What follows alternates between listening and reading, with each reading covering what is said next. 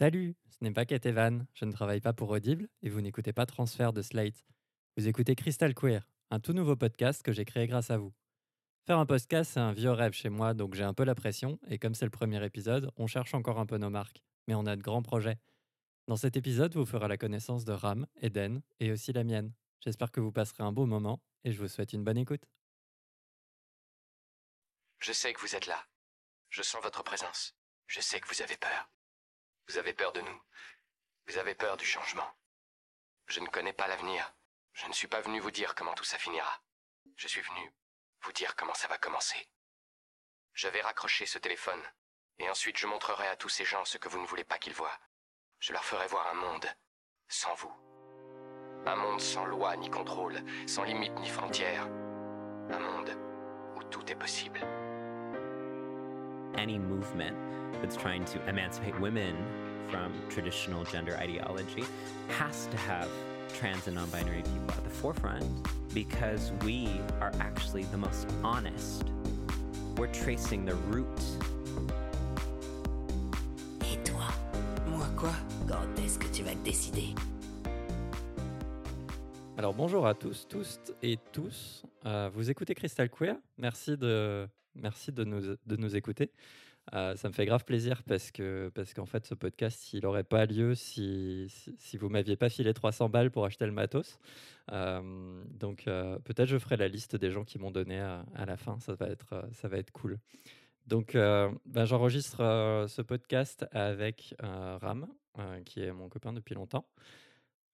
Bonjour. Et puis j'enregistre aussi le podcast avec Eden, euh, qui est mon copain depuis moins longtemps. Bonjour. Ça va, ça te perturbe pas trop? C'est la première fois que je le dis en ces termes. Ouais. Je croyais qu'on était amis amoureux. On est amoureux si tu veux, d'accord. je me suis dit qu'on n'allait pas perdre les gens avec des termes techniques euh, Oh, tout de suite. Trop tard, ils sont perdus. Ok, tant pis. Donc, euh, ben, moi, c'est Louise, euh, Lou de sel, Dame Louise de la fleur de sel sur Instagram. J'aime bien les titres un petit peu ronflants comme ça parce que je suis une meuf trans narcissique.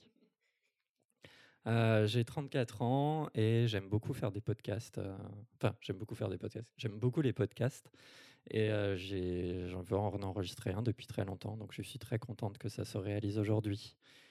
Euh, voilà, je laisse la parole à, Ram pour qu'il puisse se présenter. Euh, salut, moi c'est Ram, euh, pronom il. J'ai bientôt 24 ans. Je suis étudiant en sociologie. C'est une de mes passions, la socio. Et je suis bien content d'enregistrer ce podcast aujourd'hui. Notamment parce que ça fait bientôt un an que je suis sous testostérone. Et quel lien avec ça? J'ai envie d'utiliser ma voix qui est tellement basse que j'aime beaucoup. Merci. Et je laisse la parole à Eden pour se présenter aussi. Du coup, moi, c'est Aiden, je suis le cadet de l'émission parce que j'ai 19 ans. Euh, je suis content d'enregistrer ce podcast parce que euh, ça me permet de voir Louise et quand je peux voir Louise, ça me rend toujours content. et parce que je l'ai aidé aussi à financer ce podcast et que ça va forcément être génial parce que, attendez, il y y, a Lou, Ram et moi. et moi, sur les réseaux, bah, je suis Aiden Petit Feu parce que quand je cherchais un pseudo, je me suis dit, ça veut dire quoi Aiden, ça veut dire Petit Feu. Voilà. Du coup, tu as fait un pléonasme. Exactement. J'adore les pléonasmes. Alors, alors, on a la meuf narcissique qui a un titre ronflant. On a euh, le, le gars qui a un, un pléonasme en guise de pseudo. Et euh, on a celui qui a. euh, Quoi? Le fantôme. Le fantôme. Je sais pas là. Oui, le fantôme des réseaux, mais ton prénom, c'est un acronyme récursif qui- avec tes initiales. oui, c'est vrai que c'est assez génial quand c'est même. hein. incroyable. Attends, je vais la raconter. ça- Je, je, je, je. Ouais, non, mon, mon prénom Ram, euh, à la base, c'était euh, c'était un, jeu de mots avec mon frère quand on était plus jeune.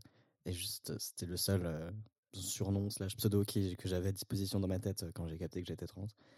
Et j'ai choisi mes deuxième et troisième prénoms au fur et à mesure. Je me suis rendu compte à la mairie pendant le dépôt de ma demande de changement de prénom que du coup mes prénoms c'était Ram, Alexis et Maxence. Ça fait R-A-M. C'est vraiment une coïncidence. hein. Personne ne me croit jamais. mais- Voilà, et pour ce premier épisode, euh, ben, je me disais que pour a- avant d'aborder des, des sujets qu'on qu'on avait envie de faire, j'ai déjà, j'ai déjà une petite liste hein, de, de sujets qui, qui vont être abordés dans les prochains épisodes. euh, il va y avoir euh, la question de d'être euh, transbinaire ou pas. Euh, il va y avoir la question du polyamour hétérosexuel. Dans ce podcast, on n'aime pas trop les hétéros, donc, donc ça va plutôt bâcher. Euh, on va parler de trucs un peu sérieux aussi, comme des questions de call-out et de pureté militante, euh, qui, euh, bah, qui, me touchent, qui me directement, et, et, et- Ram aussi. Et on va parler de rapport au consentement. On va parler d'hétéronormativité, de, de pseudo-hétéronormativité chez les lesbiennes. Et j'avais discuté avec quelqu'un en DM pour parler de, de l'autisme, de la manière dont l'autisme est genré aussi. Ça nous avait laissé un peu, enfin ça nous laisse un peu pantois. Et donc euh, voilà, c'est un truc dont, dont on va aborder. Mais, euh, mais ça, ça sera plus tard dans d'autres épisodes qu'il faudra continuer d'entendre. Euh, si, si- enfin, il faudra nous suivre si vous voulez les entendre. Voilà, c'est bien. J'ai ma petite accroche. teaser, teaser. Euh, mais du coup, pour ce, pour ce premier épisode, eh ben, on voulait un peu vous raconter ben, comment est-ce qu'on s'est rencontrés, tous et toutes? Parce que parce que c'est assez parlant dans nos personnalités respectives, je trouve. voilà. Alors du coup, Ram, je l'ai rencontré euh, en allant à la station LGBTI à Strasbourg, euh, qui est l'endroit où je travaille maintenant. Euh, et en fait, à l'époque, il y avait un café en non-mixité trans et, et il en était l'animateur. Et il avait l'air très perdu et très seul et complètement en burn-out parce qu'il finissait sa licence de psycho. Et, et il m'avait un peu rendu triste parce que j'étais en plein burn-out aussi et, et je comprenais ce qu'il ressentait. Et du coup, je l'ai invité, je l'ai invité à manger une gaufre dans un bar à Strasbourg pour lui dire euh, Hey, t'es pas tout seul. euh, si si tu as besoin de. Si tu besoin de causer, euh, si tu as besoin de, de- parler, de lâcher des trucs, de conseils, euh, je, je suis là. Je sais ce que ça fait d'avoir l'impression de militer seul et, euh, et c'est pas cool. Tu veux peut-être élaborer là-dessus? Moi, arrivé à la station en septembre 2017. Euh, je venais tout juste euh, d'arriver euh, à Strasbourg. Enfin, c'était ma troisième année d'études, mais les deux premières années, euh, j'habitais encore chez mes parents. Et je faisais les retours euh, tous les jours, plusieurs fois par jour. Et, euh, du coup, j'ai eu ma chambre universitaire, mon clapier de 9 mètres carrés, avec sanitaire en commun avec 30 personnes. Quelle horreur. Un vrai bonheur. J'y suis resté 4 ans quand même. hein. Je sais pas comment j'ai fait. Mais ouais, du coup, je vais d'arriver à Strasbourg. Je suis arrivé à la station et j'ai découvert cet événement. Alors, il me semble que c'était une certaine non-mixité trans. euh, je suis pas tout à fait sûr. Il me semble justement que c'était. euh, il y avait, il y avait eu plusieurs personnes, euh, personnes cis qui étaient venues avec plus ou moins de problèmes. Mais, je suis pas tout à fait sûr que c'était un non-mixité trans. Et du coup, j'ai repris l'animation de ce café en mars euh, 2018, un peu par hasard, parce que l'animatrice n'était pas là à ce moment-là, et du coup, j'étais là. Et d'un coup, il y a eu beaucoup de, beaucoup de choses qui ont été dites. euh, j'ai découvert euh, énormément de choses euh, à ce moment-là, parce que euh, avant, on n'en parlait pas. Genre, euh, on parlait pas des soucis, on parlait pas des médecins, on parlait pas des problèmes administratifs. C'était une vision très, très, très, très. Entre nous. Ouais, c'était vraiment caché limite, quoi. Genre, euh, restons, restons cachés, restons heureux, quoi. Ouais, non, en fait. Et ouais, du coup, ben, j'étais, bah, un peu tout seul. Et aussi, en même temps, il y a eu, euh, il y a eu une présidente euh, euh, très problématique à la station. problématique au sens. T'as dit problématique? Je suis problématique. ouais, j'aime pas utiliser ce terme parce qu'on peut tout y mettre. Mais problématique dans le sens où bah, elle était transphobe, entre autres. Il y, avait beaucoup d'autres soucis. Mais du coup, bah, elle était très motivée, mais euh, elle voulait pas nous écouter en fait. Donc c'était c'était vraiment très très très pesant. Et au café de, je crois mai ou juin, il me semble que c'était juin, on n'a pas pu avoir un espace fermé. On a dû être au café de la station où il n'y a pas de porte. Et elle est venue en plein milieu du café sans demander. Et, euh, si elle pouvait passer juste pour récupérer sa cafetière, genre. euh, ben, pff, ouais, tu, tu passes Si on pas. peut même plus faire un café avec la cafetière que j'ai donnée moi-même à la station. Non, mais c'est ça, c'est vraiment parti. euh, ça a pris des proportions. Bon, il y avait un climat plus général, hein, c'était pas que ça, mais c'était un peu une étincelle. Et euh, enfin, vraiment, c'était genre. elle nous, elle nous donnait gracieusement euh, la station pour euh, notre événement, là. Et puis en plus, on vient la faire chier. euh, alors que elle, elle fait tout. euh, elle peut même pas chercher sa cafetière dans son association. Elle for- vraiment formulé comme ça. Et, euh, et bah, quelques jours après, je me suis retrouvé dans, dans, dans le bureau avec, euh, avec, euh, avec cette femme qui me regardait de haut en souriant et qui me disait mais si je peux même pas justement si je peux même pas chercher ma cafetière dans mon association moi je vous dis juste mais dégagez avec un, un grand sourire et bah du coup on a dégagé On a dégagé. Merci les lesbiennes de droite. merci merci mais d'extrême droite merci beaucoup. Et euh, du coup on a dégagé euh, et euh, et ouais moi j'étais pas très très bien franchement. Euh, bah, comme dit c'était plus c'était pas uniquement cet aspect là c'était plus large que ça mais du coup j'étais pas très très bien. Puis j'étais en plein questionnement parce que je finissais ma licence de psychologie que j'avais axée sur la psychanalyse et quand j'étais à la fac de psycho à, St- à Strasbourg c'était très très très freudien. Et comment dire c'est vraiment de la merde donc donc j'étais un peu en mode euh, est-ce que je veux vraiment faire ça? Donc voilà c'était pas une période super cool et, euh, et puis euh, je vois cette meuf euh, que je vois quelques fois euh, au café au café trans qui s'appelait Café Cocoon avant d'ailleurs qui vient qui me demande si on peut se voir pour discuter un petit peu je comprends pas trop on m'offre à manger donc moi ça me va À manger et un câlin. Parfait. Ouais, ouais, Et bah du coup j'étais bien content et puis je suis rentré. Et puis quelques jours après, je sais plus, j'ai reçu un message.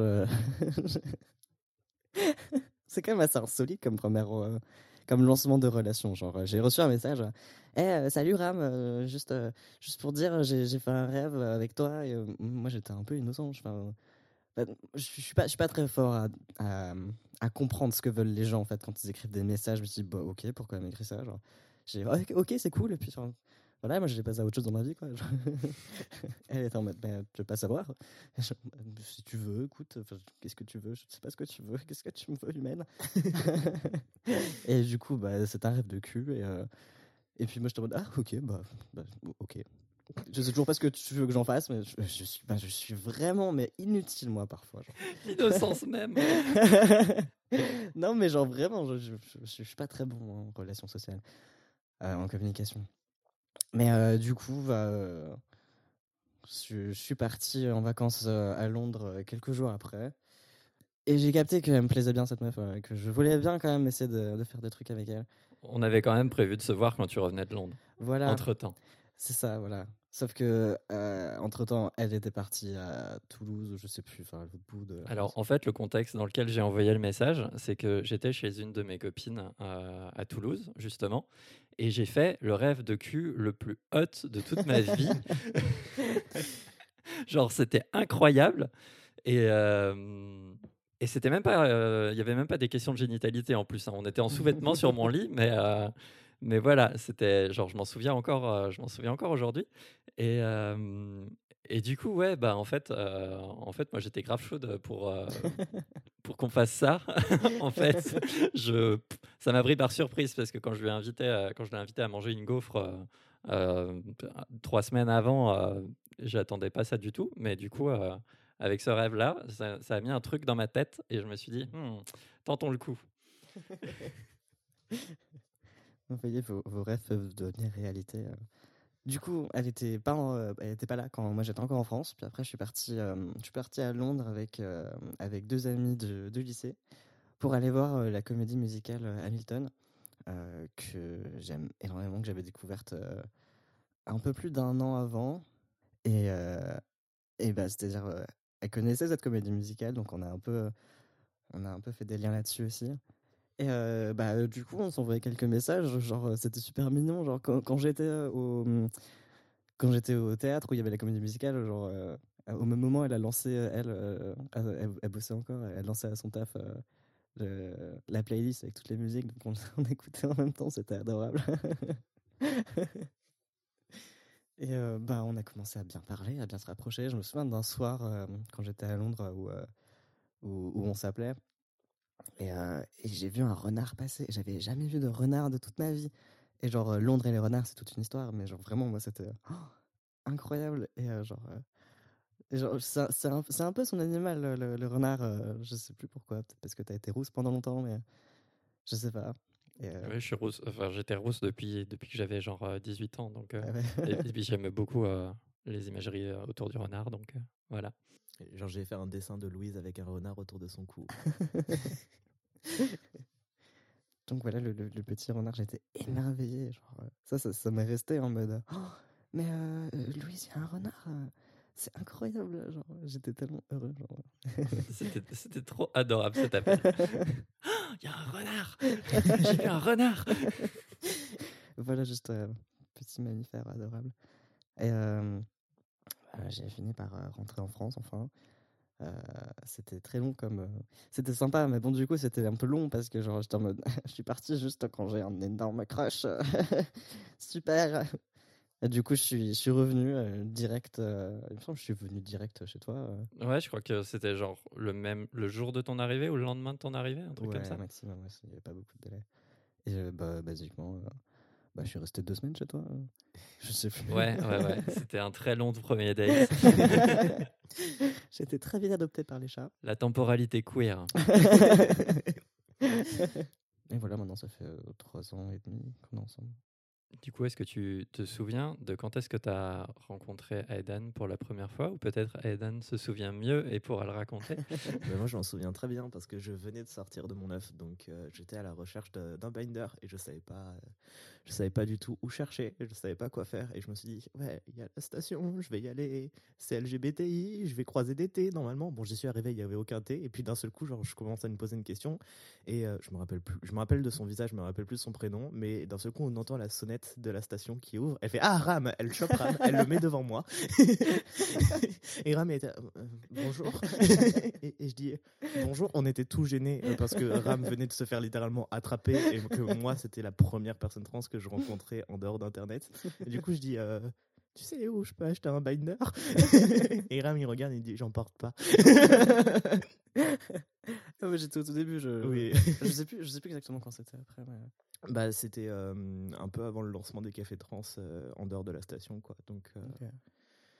Et du coup, euh, bah, Ram m'a quand même donné le tuyau de GC2B qui euh, ont été mes premiers binders pendant très longtemps. Et euh, m'a euh, parlé du café trans. Et c'est là que je me suis dit, ah, c'est cool ça. Euh, hmm. et on avait prévu d'y aller avec mon ex, mais au final, je suis jamais allé avec mon ex. Et je suis allé au deuxième ou troisième café, un truc comme ça. Et c'est là que j'ai rencontré Louise aussi, du coup. Et c'est aussi là que j'ai revu Ram et que Ram est en mode non, je te reconnais pas. Et j'avais une amie qui m'accompagnait, qui n'est toujours pas sortie de son œuf. Un jour peut-être. Ça va venir. Ouais.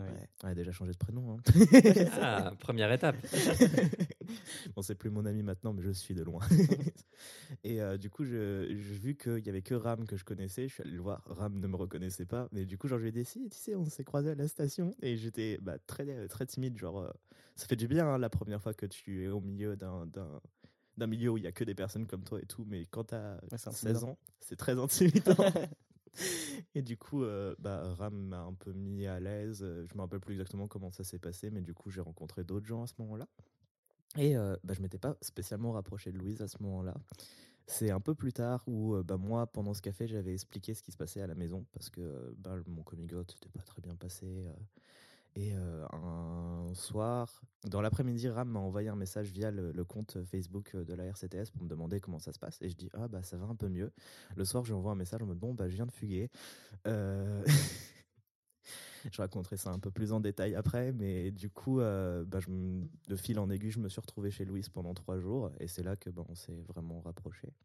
Et euh, On s'est pas tant rapproché que ça. oui, non, c'était ni d'affection, et du coup, j'ai eu j'ai le droit à des câlins, et c'est là que j'ai appris à faire des vrais câlins aussi. Euh, et puis après, genre, euh, ben, on- en fait, on a commencé à se rapprocher quand quelqu'un essaie de me prévenir de Louise et de, de à quel point elle est méchante et ah, grou grou. Euh, oui, bon, horreur. Cette personne lui a mis des idées dans la tête. Ouais. Fais gaffe, Louise, elle te sautera dessus quand, j'aurai- quand t'auras 18 ans. Mhm. Yes, super. Et si c'est moi qui ai envie de sauter? Au secours. En fait, Louise, je la retiens en otage, mais elle le sait pas. Mm, mm, mm, c'est ça. Euh, Parce que du coup, ça, c'est c'est- c'est ça mon premier souvenir euh, de, de ma rencontre avec toi. En fait, c'est euh, c'est euh, c'est ce mec trans euh, de 16 ans à l'époque qui, qui lance un appel à l'aide en mode au secours, je viens de partir de chez moi et j'ai nulle part où dormir. J'ai 1% de batterie. Et J'ai 1% de batterie et machin. Et, et moi, j'étais. J'étais encore, euh, j'étais encore dans l'optique euh, où je pouvais euh, héberger des gens chez moi parce que j'ai une pièce, j'ai une pièce que j'avais dédiée à ça à l'époque pour héberger des, des personnes trans en, détresse. Et, et en fait, bah, ce soir-là, j'avais un date karaoké chez moi parce que j'ai aussi une machine à karaoké. Et, et du coup, euh, et du coup, ouais, bah, j'ai fait une pause pendant mon date karaoké et puis euh, je lui ai donné les indications pour, euh, pour venir. Le date karaoké, c'était le lendemain. Ce soir-là, C'était le avec lendemain? Ouais. Ah, Et moi, Oui, j'étais censé aller chez une pote le lendemain, sauf qu'au final, je pouvais pas. Et du coup, je suis revenu avec une bouteille de sirop de pêche. ok. Ah, ok. et c'est là que du coup, je suis arrivé pendant ton date karaoké. J'ai re- surtout retenu le, Le le date date, karaoké. du coup, qui, était, qui était vraiment très cool. D'ailleurs, si, si tu m'écoutes, bonjour. Bonjour aussi, du coup. Parce qu'on s'est jamais recroisé après ça. Et, euh, et ouais, du coup, ben, bah, c'était euh, c'était un peu le flip parce que je crois que tu es la première personne que j'ai euh, que j'ai hébergée chez moi et j'étais un peu en mode oulala, là là, euh, comment on fait? En plus, j'étais Euh, mineur. En plus, tu étais mineur, donc euh, tes parents auraient complètement pu se pointer chez les flics et dire qu'il y a eu détournement de mineurs. Parce que, fun fact, à partir du moment où une personne mineure va chez quelqu'un de majeur contre l'avis de ses parents, c'est un détournement de mineur. Et euh, peu, peu importe, euh, peu importe ce qui se passe. Et du coup, euh, et du coup voilà. Donc c'était, euh, j'étais pas du tout au courant de ça. Je l'ai découvert euh, en t'hébergeant. Ah, c'était si, si, grave J'avais fait des recherches, euh, fait des recherches le, soir même. euh, On avait vu euh, le risque. Et du coup, ouais, je, je sais plus. Est-ce que j'avais envoyé un truc à ta mère? Je crois que j'avais contacté ta mère pour, ouais, le pour lui dire que tu étais en sécurité. Bah, en fait, moi, je l'ai appelé pour lui dire que euh, j'étais à Shitty Game et que je donnais pas l'adresse euh, précise parce que voilà. et euh, enfin, du coup, je l'ai appelé pour dire que j'étais dans telle ville, que je donnais pas l'adresse parce que bah, tu m'avais averti du coup de ce que pouvaient faire mes parents et que mes parents auraient pu être totalement dans cette optique. Et euh, bah, je lui ai dit que j'avais 1% de batterie et que j'allais dormir, ce que j'ai fait assez rapidement. Et euh, le lendemain, du coup, avant que je parte en pensant aller chez mon ami et que bah, du coup je revienne quelques heures plus tard, tu as eu ma mère au téléphone pour un peu. Je sais plus exactement ce qui s'est passé pendant cet appel, mais c'est un peu. euh, Je, je sais plus trop ce que je lui ai raconté. Je lui ai filé des ressources. Je lui ai filé le, guide euh, Chrysalide euh, pour les parents et proches.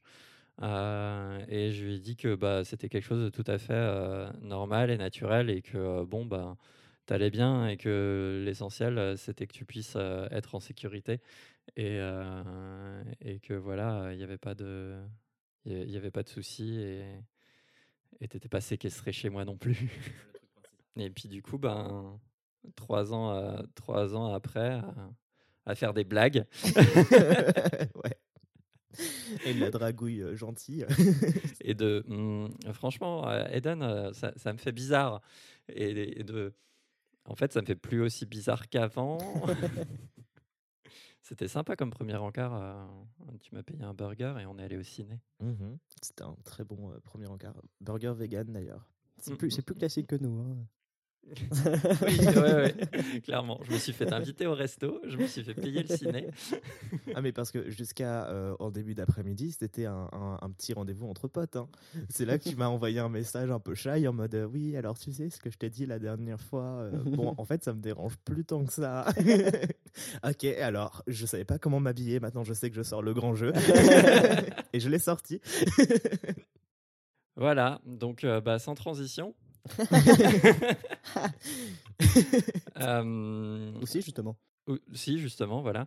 Euh, je me disais que c'était pas mal qu'on aborde aussi euh, comment est-ce qu'on s'est rendu compte qu'on était trans, donc comment est-ce qu'on a cassé notre œuf. Euh, et, euh, et peut-être euh, raconter comment est-ce qu'on a fait euh, quelques, quelques coming out euh, puisque, puisque moi j'ai j'ai mon coming out à mon frangin qui est assez rigolo. et euh, et peut-être euh, vous avez des trucs euh, à échanger là-dessus aussi. Donc chaton, je te laisse commencer. Ok, alors, alors moi déjà c'est assez inhabituel. J'étais à une, conférence du sociologue Emmanuel euh, jeudi dernier, qui est un sociologue que j'aime énormément.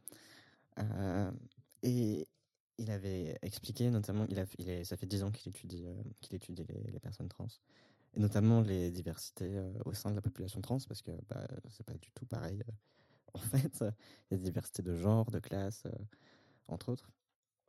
Et il expliquait que c'est assez courant chez les femmes trans de savoir, d'avoir une idée assez précise du, du début, peu importe ce que ce qu'on met derrière, mais c'est assez, assez consensuel, je voulais dire.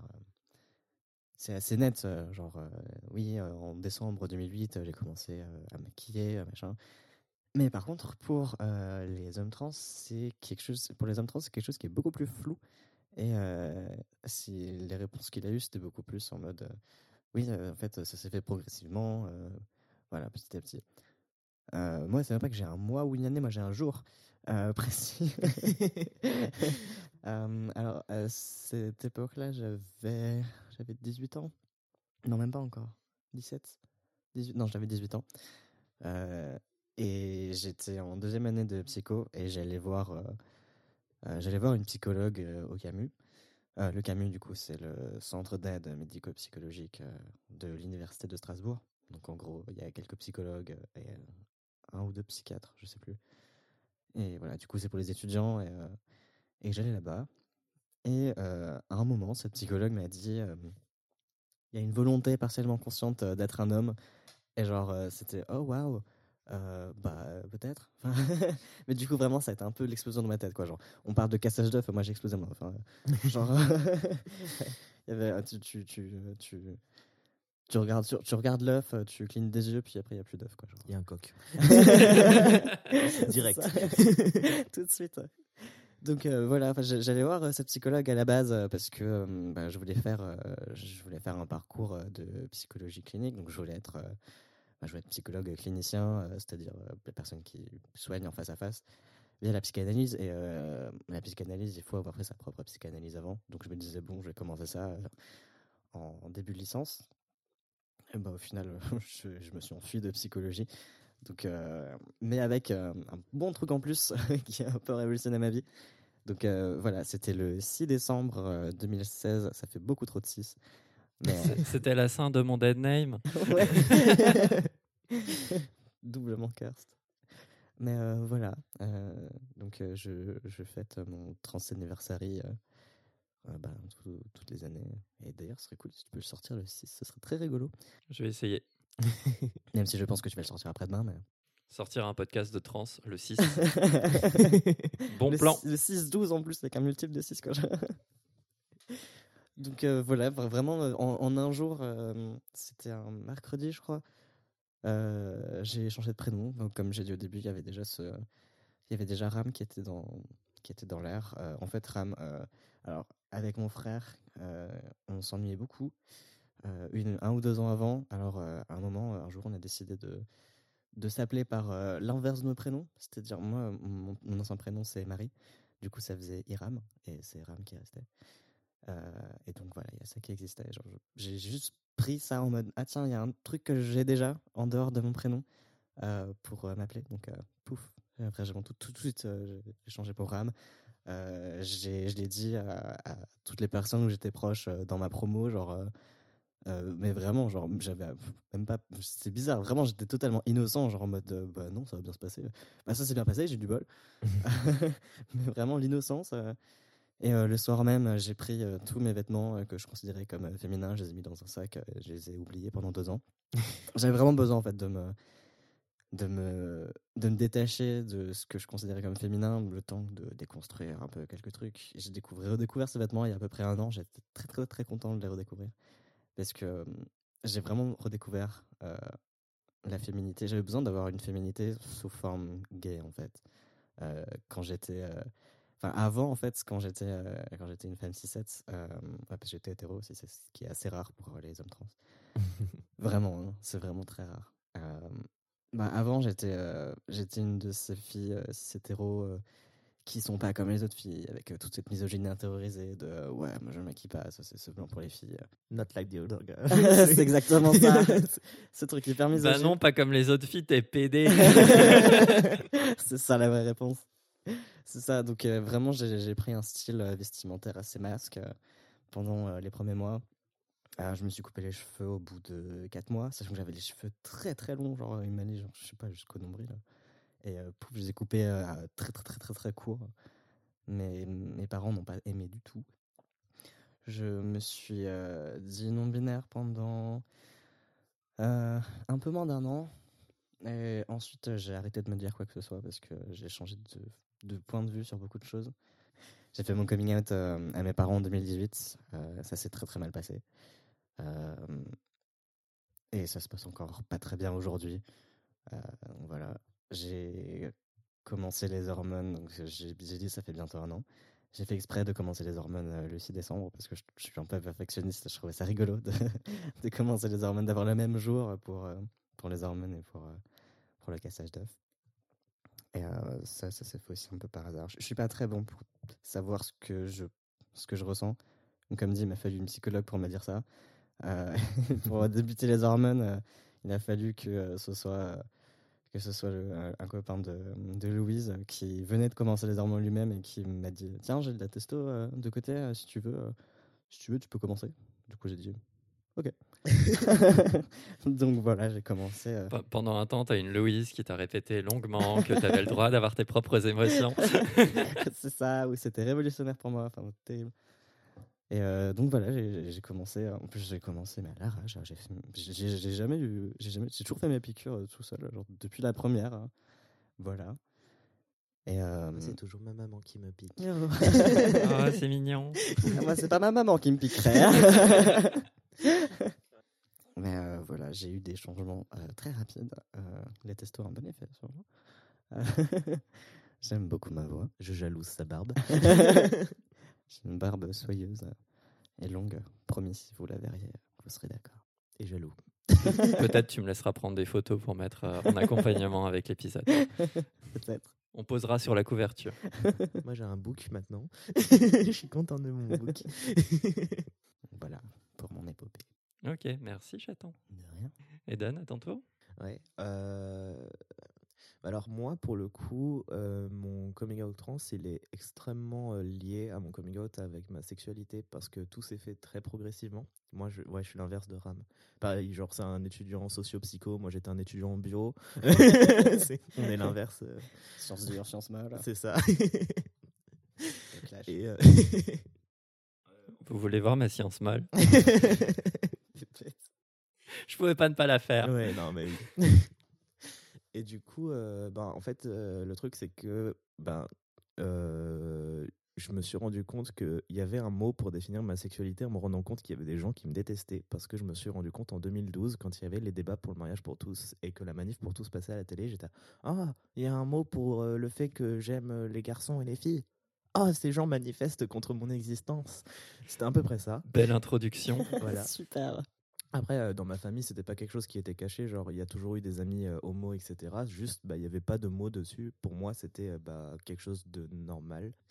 Et du coup, euh, ben, quand je l'ai dit à mes parents, ça s'est relativement bien placé. Genre, je crois que mon père m'avait dit d'augmenter le son de la télé après que je lui ai dit. Donc, Sympa. il est récemment appareillé. hein, il entendait vraiment pas la télé. Et euh, ma mère, elle m'avait dit OK. je crois que c'était à peu près ça.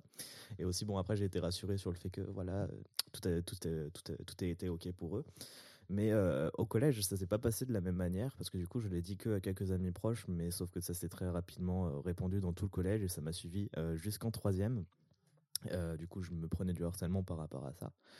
Et euh, ben, ça m'a pas trop laissé le temps de me poser des questions sur mon genre, même si je chantais qu'il y avait quelque chose, mais j'en avais jamais entendu parler. Pour moi, genre, j'étais LGBT et T, c'était pour tabouret, donc. euh,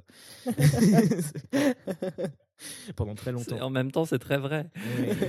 Pendant très longtemps, je pensais que le T c'était pour travesti, hein. mais premier degré. Hein, c'est, je savais pas qu'il y avait un mot euh, pour parler de transidentité. Pour moi, il y avait les travestis, les drag queens, les trans, ça n'existait pas. Ok. Après, c'était en quelle année ça? Ça, c'était. euh, Attends, j'ai fini le collège euh, en 2016, 2015. Ok. Donc, euh, jusqu'à mes 14 ans, je pensais, je pensais ça, quoi. Puis, euh, ben, est venue du coup la troisième où mon harcèlement a pris autre chose parce que je me suis coupé les cheveux. Et à partir de là, on m'a donné le délicat surnom de TGV TER parce que transport trans. ok. Ouais. Il faut savoir que le mec qui m'a trouvé ce surnom était avec dans ma classe jusqu'en terminale. Voilà. Mais bon, en terminale, il, il, il disait plus rien. Je sais pas s'il est devenu mature ou juste s'il s'est rendu compte que toute ma classe me supportait, donc euh, il pouvait tout plus trop. euh, voilà. Mais du coup, euh, c'est là que je me, j'ai appris l'existence du mot trans et que ça, ça voulait dire ça dans le sigle LGBT. Et euh, ben, j'ai commencé à me poser quelques questions qui ont été retardées par l'arrivée au lycée parce que autiste, un changement de milieu, panique. Au secours. Au secours. Euh, Et en seconde, en plus, bah, j'avais fait le choix de, de- de- du lesbianisme politique. Donc même si j'étais bi, je relationnais que avec euh, bah, des personnes... euh, je sais pas comment dire. Parce que bon après genre je suis sorti avec une personne qui au final m'a fait son coming out trans. Et du coup euh, enfin voilà. Mais du coup euh, genre euh, bah j'avais fait le choix de me définir comme lesbienne. Et euh, ben genre euh, c'était ça mon combat politique genre en seconde. Puis euh, vers la fin de la seconde, j'ai commencé du coup à sortir avec euh, ben, ce mec trans qui m'a fait son coming out quelques mois après qu'on commence à sortir ensemble. Et euh, à ce moment-là, moi j'étais déjà en eternal crisis depuis quelques mois parce que j'étais tombé sur un blog. euh, J'avais tapé littéralement sur internet comment savoir quel est son genre. C'est le truc le plus 6 du monde. et je suis tombé sur un, un blog qui est écrit par Leia Larouge, qui est plutôt connue pour son blog, mais qui à ce moment-là ne s'était même pas fait son coming out par rapport à elle-même, et qui avait expliqué bah, comment elle s'était rendue compte que euh, bah, elle sortait euh, de l'hétérosexualité en faisant partie des témoins de Jéhovah. Et du coup, euh, j'ai lu tout son blog, et je lui ai envoyé un message sur Twitter, et elle m'a énormément aidé à me rendre compte bah, de ce que j'étais par rapport à moi-même, sauf que je l'ai gardé secret au fond de moi. Genre, non, non, la coquille ne cassera pas, c'est faux, elle était fissurée depuis longtemps. J'ai essayé de le repousser le plus loin possible. C'est ça. Et puis, bah, du coup, mon mec m'a fait son coming out. Et euh, je me suis dit, bon, bah, peut-être que euh, je suis pas une meuf. Et genre, du coup, il m'a dit, bah, t'es peut-être non-binaire. Et c'est lui qui m'a apporté ce terme-là. Et du coup, je me ok, je prends. Ça permet de dire que je suis pas trans. C'est faux, hein. Les... tu corresponds pas à ton genre assigné à la naissance. Désolé de te le dire, mais du coup, je me disais non-binaire. Et je l'ai dit. À l'époque, je l'ai dit quoi? Quatre fois à mes parents? Aujourd'hui, j'en suis à 17. Euh, quatre fois à mes parents. Et ça ne changeait rien. Euh, comme prénom, ce que j'ai pris, bah, moi, euh, c'est euh, Sonis, qui était le nom avec lequel j'écrivais euh, à l'époque. Euh, je donnerai pas le deuxième parti parce que j'ai pas envie que vous tombiez sur les trucs que j'écrivais à l'époque. Du coup, j'ai commencé à utiliser Sonis. Euh, on m'a fait énormément de blagues sur ce prénom. Du coup, ben, euh, je suis tombé sur un personnage dessin, de dessin de BD euh, qui à, ce moment-là était littéralement un dessin de moi sans que la personne me connaisse. hein. Et du coup, bah, j'ai pris son prénom. Du coup, je me suis appelé Sam. Ouais, j'ai changé le prénom une ou deux fois. Et du coup, Sam est toujours mon premier prénom sur ma carte d'identité, le prénom pour lequel mes parents euh, m'appellent. Et euh, du coup, ben, j'ai décidé de faire un coming out de mec trans à mes parents parce que je me suis dit, bon, bah, si le coming out non binaire ne passe pas, peut-être que mec trans, ça passera. Basiquement, ils, sont, ils ont été dans le déni parce que ma mère m'a dit, oui, mais il y a quelques semaines, quand le reportage il est passé à la télé et que je t'ai demandé si ça te concernait, tu m'as dit non. Alors, oui, alors en fait, maman, j'étais pas prêt à te le dire.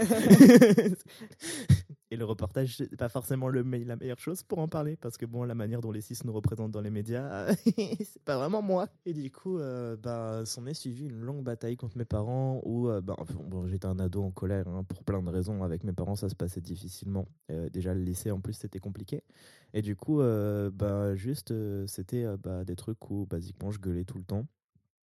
Euh, où je m'isolais dans ma chambre, ou avec ma phobie scolaire, bah, je restais jusqu'au au lycée jusqu'à 19h. Pour vous laisser imaginer du coup le climat familial, sachant que j'avais une heure ensuite pour rentrer. Euh, et euh, du coup, euh, de fil en aiguille, euh, c'est allé euh, jusqu'à ma fugue. Euh, bon, ma fugue n'a pas été que motivée par ça, hein, c'est parce que je me sentais en danger chez moi à cause de certaines choses qui s'étaient passées dans ma famille. Et euh, quand je suis revenu, ma mère a fait énormément d'efforts. Mon père galérait toujours. Aujourd'hui, c'est l'inverse. et euh, bah, ça a été le truc de. on, s'est- on est parti un mois en vacances. Donc j'avais plus euh, le truc de pouvoir rentrer à 19h chez moi, le truc d'avoir mes potes qui me genraient et qui m'appelaient correctement. Euh, et euh, c'était des, des- de, de ces vacances, j'en ai pas beaucoup de souvenirs parce qu'en plus j'ai chopé la coqueluche. Donc, euh, et euh, Les bah, bonnes vacances. Miam. Mais c'était au Japon, hein, c'était cool. mais, mais voilà, coqueluche, plus mes rage, etc. Et euh, bah, ma petite sœur de 14 ans qui comprenait pas forcément les enjeux, qui des fois sortait des trucs en mode euh, Oui, bah de toute façon, si t'es pas gentil avec moi, bah je t'appelle par ton ancien prénom. Voilà, c'était des trucs comme ça. Jusqu'à ce que je fasse. euh, l'un- bah, je crois que c'était mon premier shutdown euh, autistique. Donc, euh, genre, je me suis littéralement effondré sur moi-même. Euh, ça porte bien son nom, un shutdown. hein. C'est littéralement euh, s'effondrer sur soi-même. Et où j'ai fait ben, ma plus longue crise d'angoisse aussi. Et euh, à ce moment-là, du coup, mon père euh, a emmené mes sœurs manger et avec ma mère, on a vraiment discuté. Et genre, je m'en peux plus exactement de ce que je lui ai dit, mais basiquement, elle a compris que j'étais un garçon. Parce que maintenant, elle comprend plus parce que je lui dis non, en fait, je suis pas un garçon. et euh, du coup, euh, ben, on a passé une bonne soirée avec ma mère. Et à partir de là, mon père a vraiment commencé à faire des efforts. Et à- arrivé la fin du lycée où pour d'autres raisons, bah, je suis allé vivre avec mon, mon ex, euh, donc euh, du haut de mes 17 ans. Euh, la temporalité est un peu mélangée, hein, comme dit, j'ai pas beaucoup de souvenirs. hein. Mais du coup, bah, je suis allé vivre avec mon ex et ça m'a permis de m'éloigner un peu de mes parents. Et ça a permis à mes parents de, de faire leur petit, cheveu, leur petit bout de chemin tout seul. Et euh, bah, quand, on a, quand, quand je revenais chez mes parents, ça se passait plutôt bien. Et euh, bah, de fil en aiguille, j'ai commencé à avoir une relation très très très très proche avec mon père. Du coup, mon père, euh, il comprend vachement mieux maintenant ce que c'est être non conforme dans le genre. Il fait plus des blagues sur les chiens. Non. ah oui, parce que ça, euh, mon père, à chaque fois que je lui ai fait un coming out, a réussi à, faire, à placer une référence avec les chiens. Je sais même pas s'il le fait consciemment ou pas. Mais quand je lui ai mon tout premier coming out, formidable. c'est c'est devenu un running gag dans le café trans. Mais euh, basiquement, genre quand je lui ai dit que j'étais bi, avant de me demander euh, de, de- de hausser le ton de la télé, il m'a dit bah tant que t'aimes pas les chiens. Quand je lui ai dit que j'étais pan, ben c'était euh, bah, la même blague. Quand je lui ai dit que j'étais non binaire, c'est tant que tu veux pas devenir un chien. Euh, quand je lui ai dit que j'étais Andy, c'était ah là là, t'as une vie de chien. Je me rappelle plus de tous les trucs qu'il a dit, mais c'est devenu un peu le running gag. Je pense même pas que mon père s'en rende compte. Si un jour il écoute ce podcast, il va dire ah merde, j'ai vraiment fait ça. Toutes les pièces du puzzle s'assemblent. Mon fils est un dogo. Et le truc le plus drôle, c'est que bah, pour beaucoup de gens, je suis un cat boy. Donc quand je leur raconte cette anecdote, ils sont mais ton père il t'a pas bien cerné en fait. Donc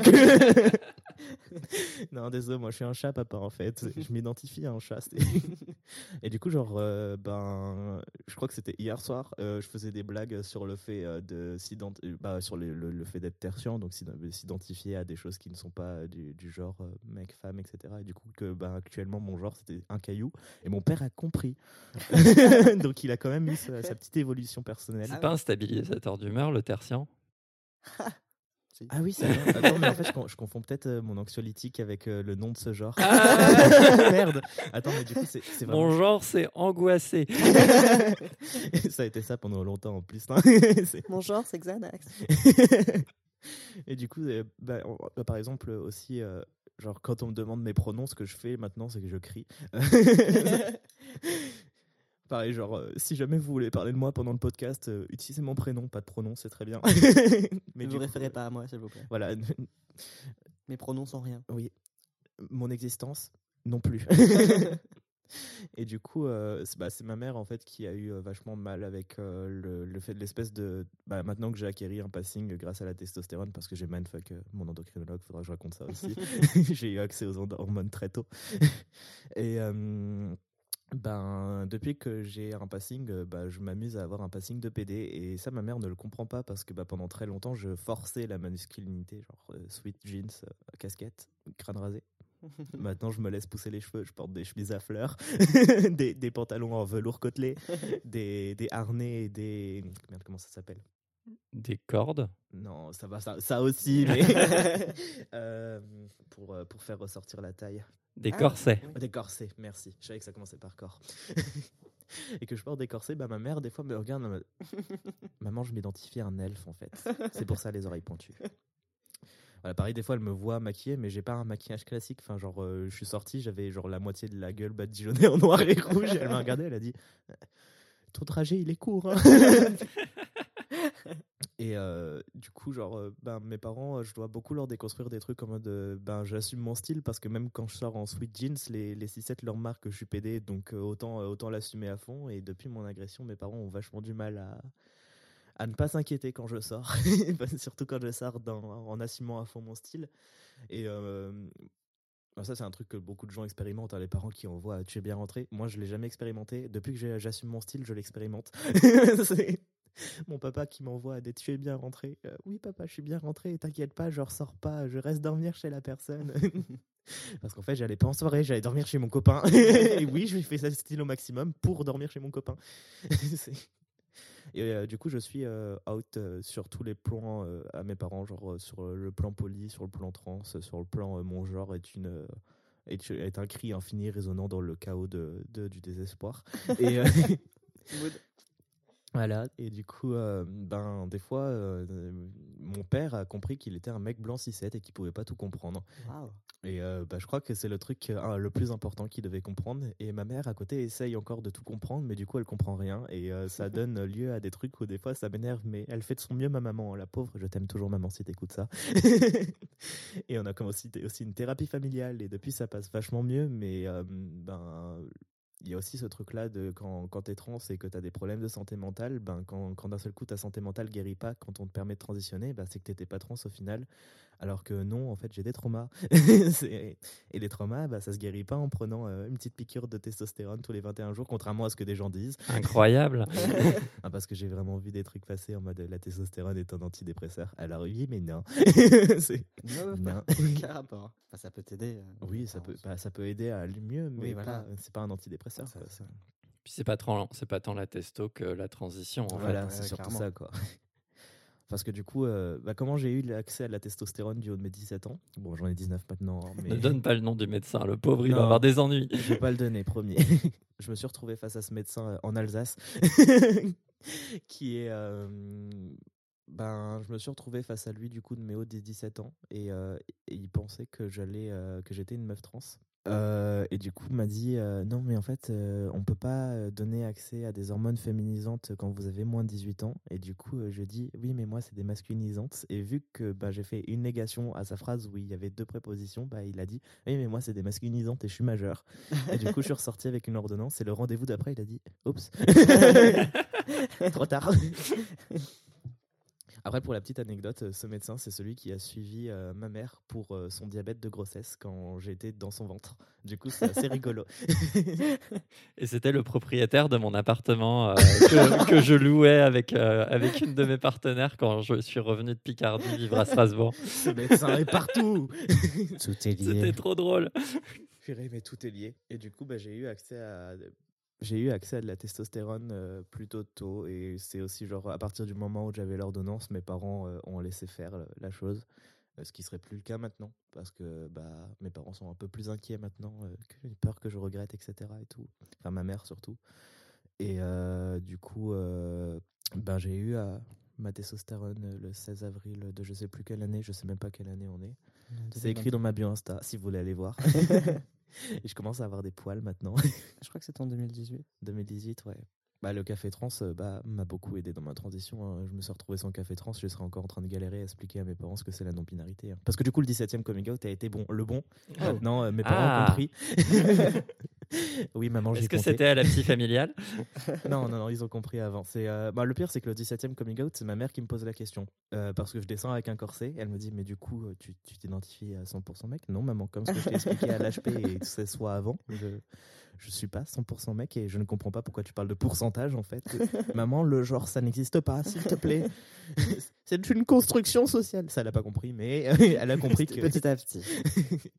Mais du coup, elle a compris que euh, ben, euh, j'étais pas euh, dans ces mots 100% mec et maintenant ça passe mieux. J'aurais plus à faire de coming out. Et j'aime bien 17, c'est un de mes noms préférés. Donc euh, maintenant, on galère avec le polyamour. Euh, alors, bah, moi, du coup, euh, pour mes, mes coming out et mon, cachage, et mon cassage d'œufs, euh, je suis désolé, j'ai l'impression de l'avoir déjà répété euh, mille fois, mais bon, vous, vous l'avez peut-être déjà entendu mille fois. Je- ou alors, je peux le faire à ta place c'est la si tu veux, première. Tu, tu ne voles pas la parole des meufs trans, ok? C'est transmisogyne, chat. Vilain mascu. c'était euh, c'est- c'est c'est une preuve de l'importance de la représentation. Euh, même si en fait la représentation c'est le c'est bare minimum, mais euh, mais c'est déjà ça. Et en fait c'est la première lesbienne que j'ai vue à la télé. C'était Willow dans Buffy contre les vampires. Euh, en fait, en commençant à regarder cette série, j'étais super fan de la série et je crochais de ouf sur Willow, mais c'était un crush un peu curieux parce que j'ai en même temps, c'était une grosse geek et, moi, j'étais une grosse geek et j'étais en mode est-ce que je suis attiré par cette meuf ou est-ce que j'ai envie d'être cette meuf? Mais je suis un garçon, alors c'est probablement de l'attirance. Et, euh, et du coup, dans la saison 4, elle, fait, elle se rend compte qu'elle est lesbienne et elle fait un coming out lesbien.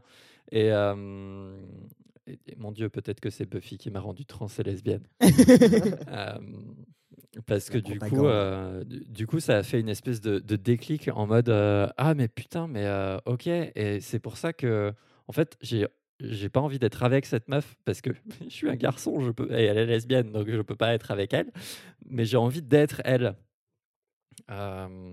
et du coup ça voulait dire que, que j'étais lesbienne et, j'ai compris en fait pourquoi est-ce que j'aimais pas les meufs comme les autres garçons avaient l'air d'aimer les meufs euh, puisque c'est un, un rapport qui est, qui est difficile à verbaliser, mais qui est complètement différent. Toi-même, tu sais. Euh, et, euh, et du coup, c'était trop bizarre parce que, euh, parce que je voyais, je voyais d'autres gars aussi faire leur malin en mode bah, moi aussi, j'aime les filles, donc je suis lesbienne parce que être lesbienne, c'est aimer les filles. Oh, oh, oh, Non, non, t'es- non, tu Non, me mets très mal à l'aise. tu es hein. tu me mets très mal à l'aise. C'est pas comme ça. Que... Arrête.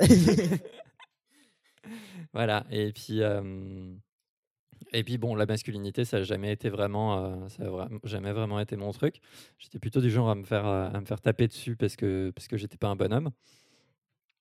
Euh, ensuite, euh, ensuite, bah, depuis mes 16 ans aussi, je porte des jupes et du maquillage. Toujours- Toujours un bonhomme. hein. En, mode toujours un bonhomme. hein. Bah oui, sûr. les, les vêtements ne sont pas genrés, le maquillage c'est pas genré non plus. On peut très bien porter des, des- et à me à, à revoir, à me sentir secrètement bonne euh, quand je me revois déguisée en fille, parce que si évidemment chaque fête déguisée, je m'habillais en meuf. Et euh, et là non plus, c'était pas comme les autres mecs s'habillaient en meuf, où ils étaient vraiment dans une euh, dans une espèce d'ultra parodie, à se mettre des perruques et des machins. Moi, j'avais déjà les cheveux longs. Euh, j'avais pas besoin de faire ça. Et, euh, et, et voilà, du coup, euh, du coup, c'était compliqué dans ma tête. Donc, j'ai- bien enfoncé ça. euh, j'ai bien euh, réfréné ça et, euh, et essayé de passer à autre chose. Jusqu'à ce que des années plus tard arrive la série Sense8 euh, par les sœurs Wachowski. Euh, et, du coup, bah, en, fait, en fait, là, c'était la première lesbienne trans que je voyais à la télé. Et, ça a été un mindfuck assez, assez total aussi, puisqu'à la fin du premier épisode de Sense8, je me suis levé de mon fauteuil euh, et euh, je suis allé dans ma salle de bain et j'ai rasé ma barbe. Euh, en mode, qu'est-ce que. Ok, euh, j'ai envie d'être. Est-ce que j'ai le droit d'être cette meuf? Pourquoi? Qu'est-ce qui se passe? Et, et c'est vraiment là que j'ai commencé, sans avoir encore les mots à mettre dessus, à me sentir dysphorique et, euh, et à non plus pouvoir d'être euh, de, plus en plus, euh, à non plus pouvoir d'être d'être rattaché au masculin. Et, et du coup, ça a duré bien quatre ans comme, comme, comme réflexion. En plus, en avançant dans le féminisme, en lisant des trucs sympas comme Refuser d'être un homme de John Stoltenberg ou à lire des trucs comme Coït de Dworkin. Euh, des machins qui, qui sont bien hardcore avec la violence que l'hétérosexualité inflige aux femmes. Et je le vivais pas très bien. Genre vraiment pas bien du tout d'être euh, en mode euh, ok, je suis un mec et quand j'ai des rapports sexuels avec ma meuf, ça, ça reproduit tout ce, tout, tout- tout ce schéma horrible et il n'y a rien qu'on puisse faire.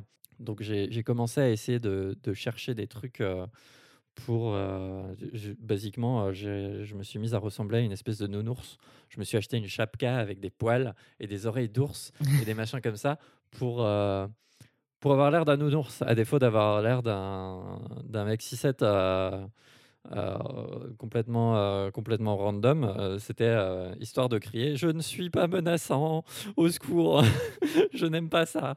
Et, et j'ai fini par lire un blog qui s'appelle euh, Raymond Revient.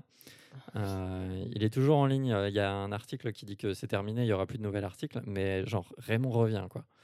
Euh, C'était un article en réponse à un blog euh, féministe qui s'appelle Simonet, qui, euh, qui du coup était un anti-guide du questionnement. Enfin, l'article sur Raymond revient, c'était l'anti-guide du questionnement de genre et ça expliquait que, en fait, se questionner sur son genre intime et son, et son individualité et tout, ben, ça, ça allait bien cinq minutes.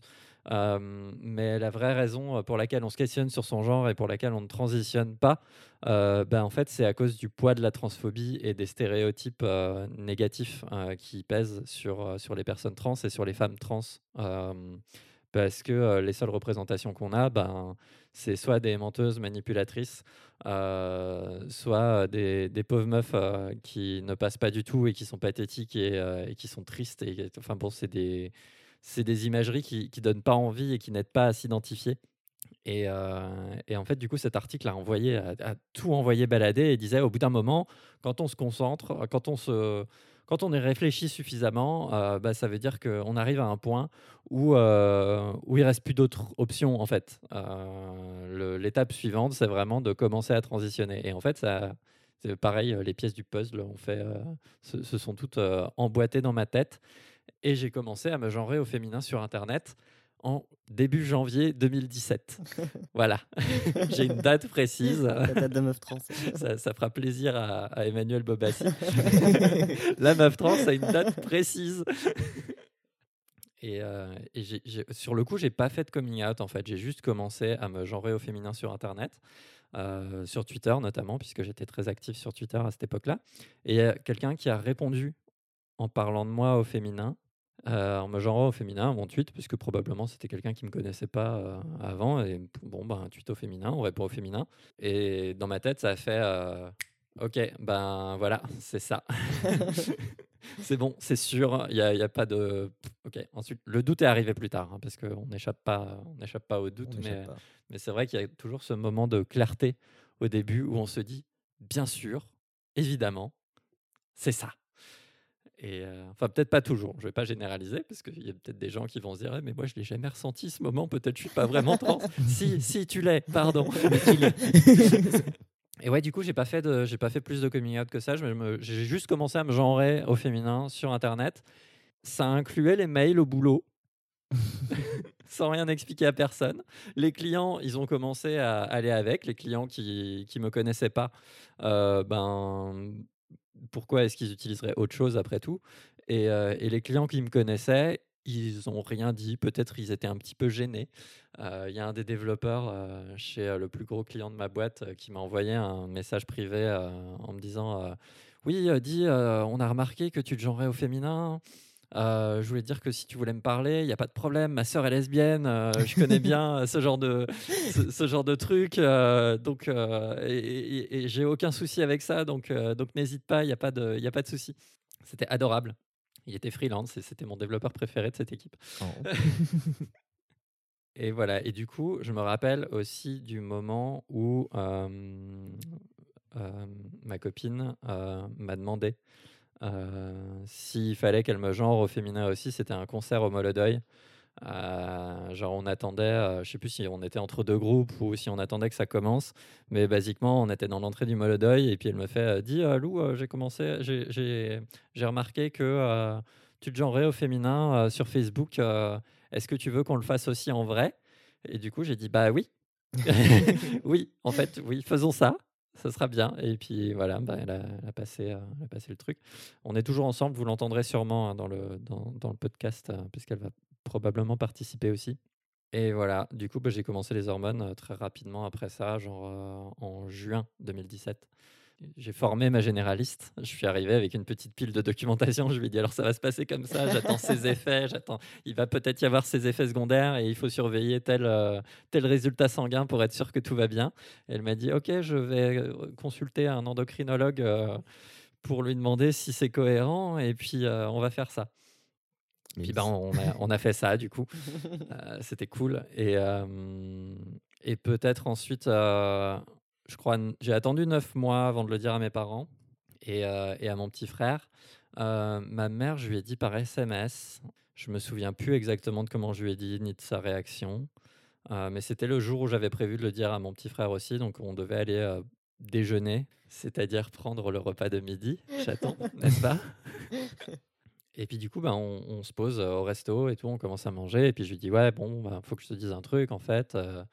Euh, voilà, j'ai changé de prénom et, euh, et, et il faut me genrer au féminin parce qu'en fait, euh, en fait, je suis une meuf et je suis plutôt ta sœur que ton frère. Et, et là, il me regarde et il fait, tu sais que j'ai Insta? Voilà, donc j'avais complètement oublié que j'avais posté des, des selfies et, et notamment des nudes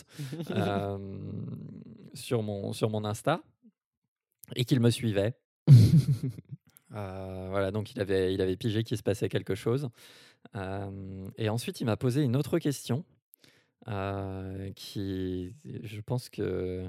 Je ne sais pas d'où il la sort. Je ne sais vraiment pas. J'ignore complètement euh, qu'est-ce qui a pu lui passer par la tête. Mais il m'a dit Est-ce que tes seins vont arrêter de pousser un jour? Réponse non. La réponse est non. Louise marche sur ses seins. Je, me suis, je me suis posé cette question bien plus tard. Euh, je me suis posé cette question bien plus tard parce que c'est vrai que la pousse, ans, de, la, la pousse de mes seins était euh, assez. euh, Conséquence. euh, oui, conséquente, mais sur une durée un peu, un- un- qui me semblait un peu, un peu longue. Et surtout, au fil des changements de mode de prise hormonale, des fois, ça recommençait à grossir. Et donc, je me disais, mais putain, est-ce qu'ils vont s'arrêter à un moment? Non. Si, si, là, c'est bon, ils ont, ils ont terminé. Ils ont, ils ont terminé, de, c'est fini. Ça, ça n'ira pas plus Vous ne loin. le je voyez pas, mais Ram est déçu. Il fait une petite moue.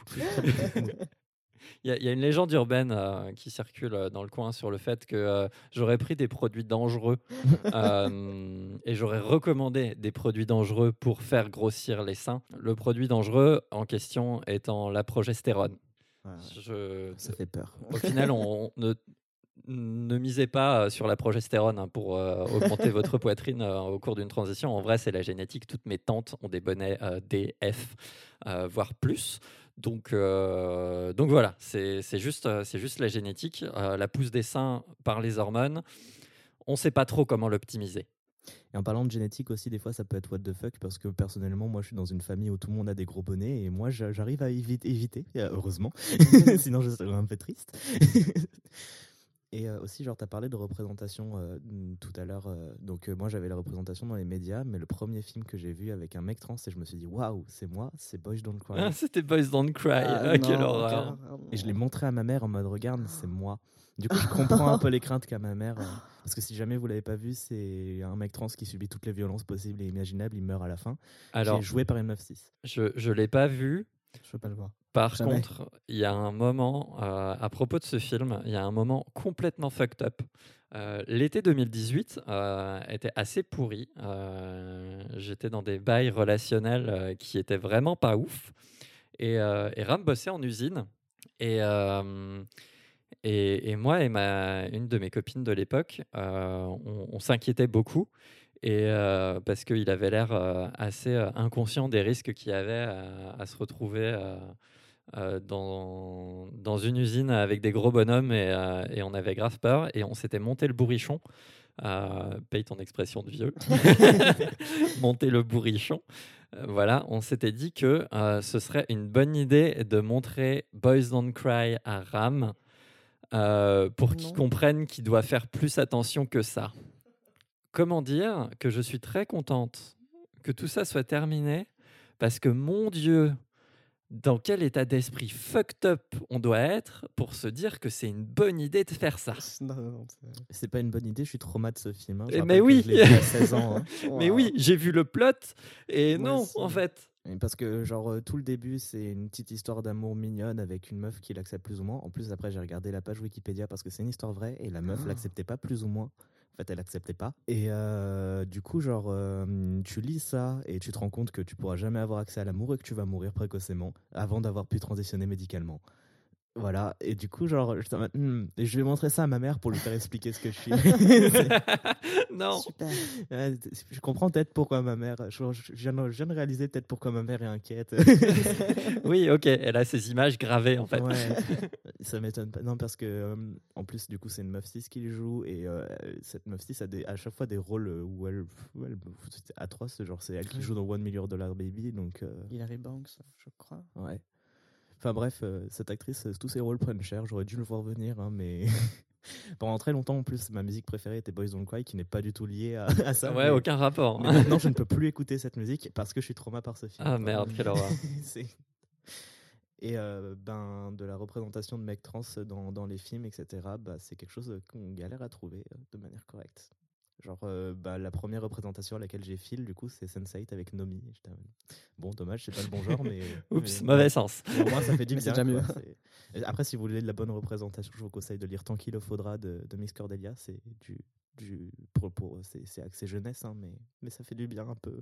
Et puis à la fin, il y a une petite liste d'autres bouquins qui sont écrits par euh, des artistes queer racisés. Donc, euh, Oui, petite liste que tu m'as envoyée et qu'il faudra me renvoyer d'ailleurs parce que la je l'ai renverrai. voilà, et c'est donc c'est en trois tomes et le troisième tome va bientôt sortir. Je fais la petite pub parce que autant promo- promo- promo- promouvoir des artistes queer. hein, c'est- et un autre truc aussi dont je voulais parler, c'était euh, ben, le fait que sortir de l'œuf, c'est assez, euh, c'est l'une des expressions les plus accurate pour parler de la communauté trans parce que ben on parle de sortir du placard la part du temps quand on parle de coming out. Et le truc c'est que quand t'es trans, une fois que t'es sorti du, de l'œuf, ben tu peux pas rentrer dedans, il est cassé. Alors que le placard, tu peux retourner dedans.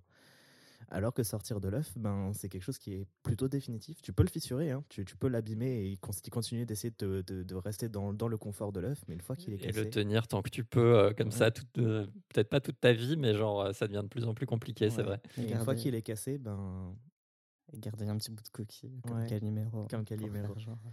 mon, mon identité de genre pendant très longtemps, je disais que c'était Calimero. J'avais un t-shirt avec écrit c'est pour juste. Oh Adorable.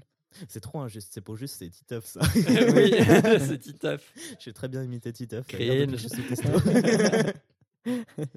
ah, si tu veux, je te ferai une intro euh, de Crystal Queer avec la voix de Titeuf. D'accord, je prends, je prends note. sur, sur cette euh, perspective euh, réjouissante, euh, ben, je, merci d'avoir d'avoir participé au premier épisode. Eh ben, de rien. Donc voilà, je sais pas comment finir. J'ai... C'est tout pour moi. Mic drop. Et euh, si vous avez des questions euh, à nous poser euh, par rapport au contenu des épisodes, vous pouvez vous enregistrer en vocal et me l'envoyer par email à crystal.queer.litchi.fr. Litchi, ça s'écrit E L-E-E-T-C-H-E-E. Ou alors vous pouvez envoyer un mail. Euh, donc si vous le faites en vocal, je diffuserai le vocal euh, dans le podcast euh, pour peut-être répondre à, vos questions ou juste diffuser une annonce et, tout. Et si vous le faites par mail, eh ben, on trouvera quelqu'un qui a envie de faire de l'enregistrement d'audio-livre et qui se fera un plaisir de, de lire votre mail pour, avant d'y répondre. Je m'appelle quelqu'un. voilà, juste euh, pour être clair. Oui, tout le monde a, tout le monde a regardé Ram. Ouais. Et ben, et ben voilà, je déclare l'enregistrement de ce premier épisode euh, terminé. Et euh, On espère que ça vous a plu. on espère que ça vous a plu. Et Stay on, tuned. et on vous dit à bientôt. Salut À